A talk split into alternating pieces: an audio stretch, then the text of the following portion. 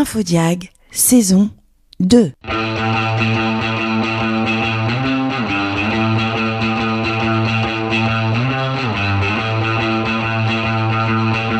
Une création Exim. Une production Flash Lab.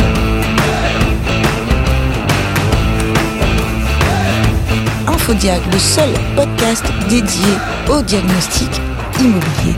Pour la saison 2, on a décidé d'aborder une thématique, l'amiante. Oui, vaste sujet.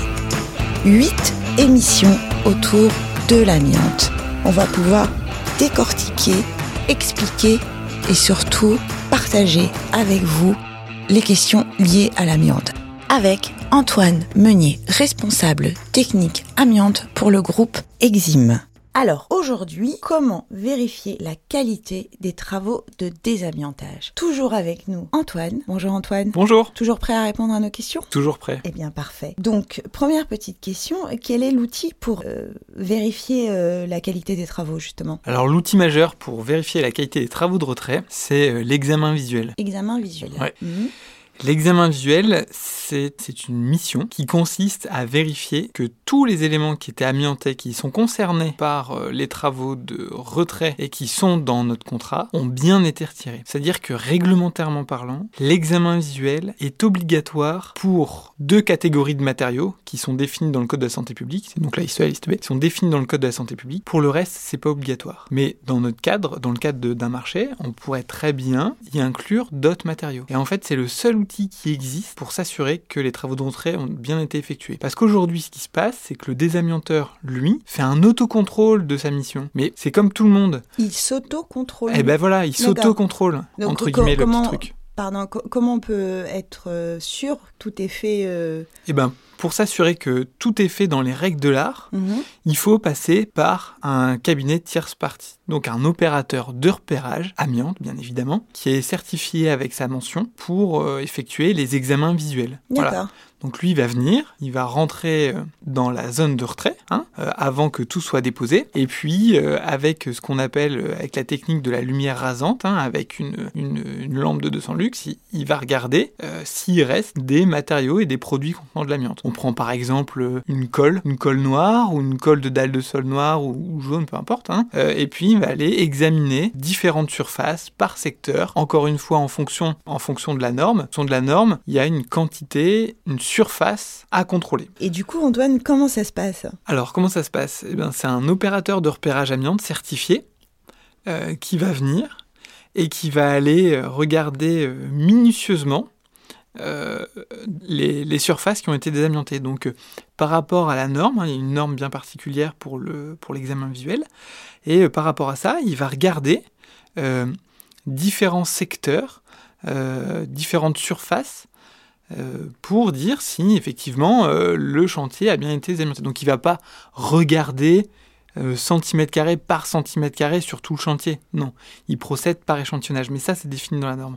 Et ça, donc, il va le regarder avec euh, la technique de la lumière rasante. Donc c'est une, c'est une, lampe, hein, euh, qu'on va placer euh, vraiment au ras du support.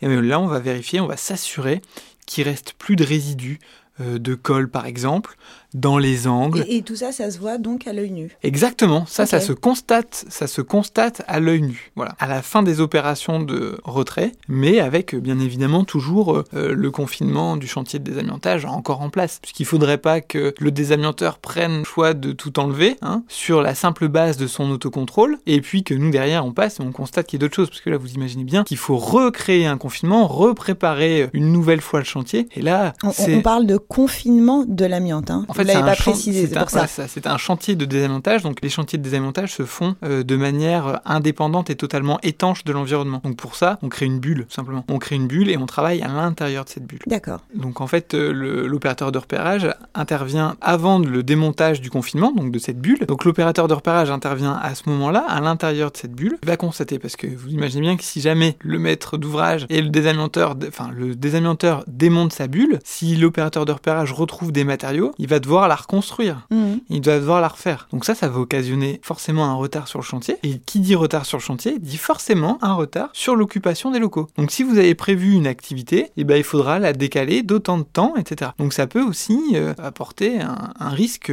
pour le maître d'ouvrage et pour son entreprise. Très bien. Est-ce que c'est euh, obligatoire? Oui, donc on a un peu en- on en a un peu parlé tout à l'heure. C'est obligatoire pour certaines catégories de matériaux. Donc euh, pour les matériaux de la liste A, donc les flocages, calorifugage et les faux plafonds. Et puis des matériaux de la liste B, comme par exemple, pour pas tous les citer, les dalles de sol, les conduits, euh, les plaques planes à l'intérieur, etc. Je commence à connaître la liste A et la liste B, Antoine. Pardon, excusez-moi. On peut continuer.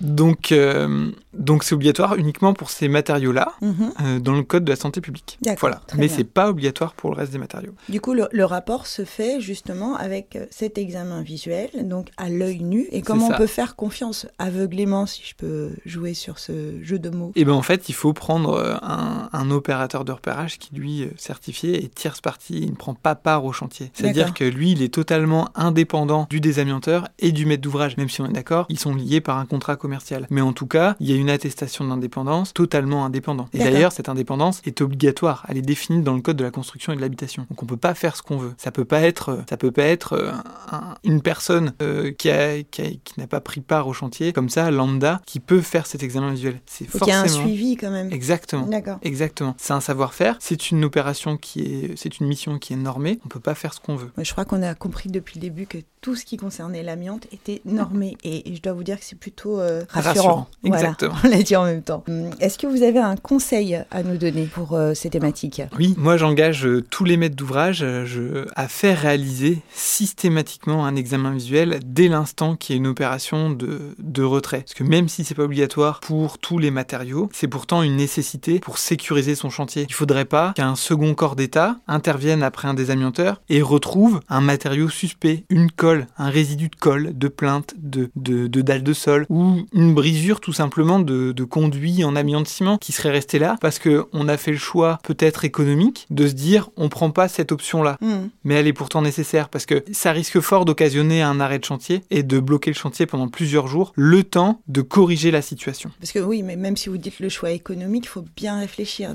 On fait pas l'intervention, mais peut-être que si on ne fait pas ce qu'il faut à temps, ça va nous coûter beaucoup plus cher. Exactement. d'accord? Exactement. C'est la réparation de votre voiture, la petite réparation sur votre voiture, qui pour vous est anodine, mais en fait qui va euh, générer euh, bien plus de complications que euh, ce qu'elle n'a- ce qu'elle n'aurait généré si elle avait été prise en charge tout de suite. Et voilà, le problème de l'amiante, plus on le gère tôt, et moins ça nous coûte, et en plus on se protège. Exactement. Très bien. Eh bien, merci beaucoup Antoine, et on se donne rendez-vous pour la dernière émission. Et oui, de bientôt cette la dernière. Et ouais, de cette euh, de cette euh, saison. Donc on, on- on abordera quel sujet pour terminer Donc la semaine prochaine, nous aborderons comment trouver le bon opérateur de repérage. Très bien. Eh bien, une belle façon de conclure.